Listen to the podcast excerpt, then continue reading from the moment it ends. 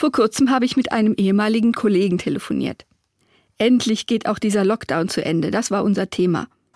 Dann hat er gesagt, aber weißt du, eigentlich hatte ich mich gerade an den Zustand gewöhnt. Wir hatten als Familie einen Rhythmus gefunden. Und nun wird sich schon wieder alles verändern. Ich weiß gerade gar nicht, wo ich meine Energie reinstecken soll.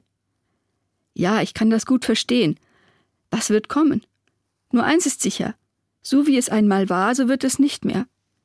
Es macht mir Angst, hat er gesagt. Ich fürchte, ich könnte eine Entscheidung treffen, die in die falsche Richtung geht, und dann könnte ich sie am Ende nicht wieder gut machen.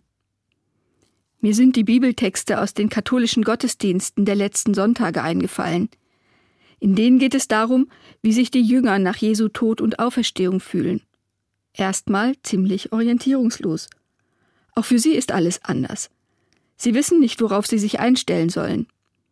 Aber ihnen ist der Heilige Geist zu Hilfe gekommen und hat sie vertrauensvoll weitergehen lassen.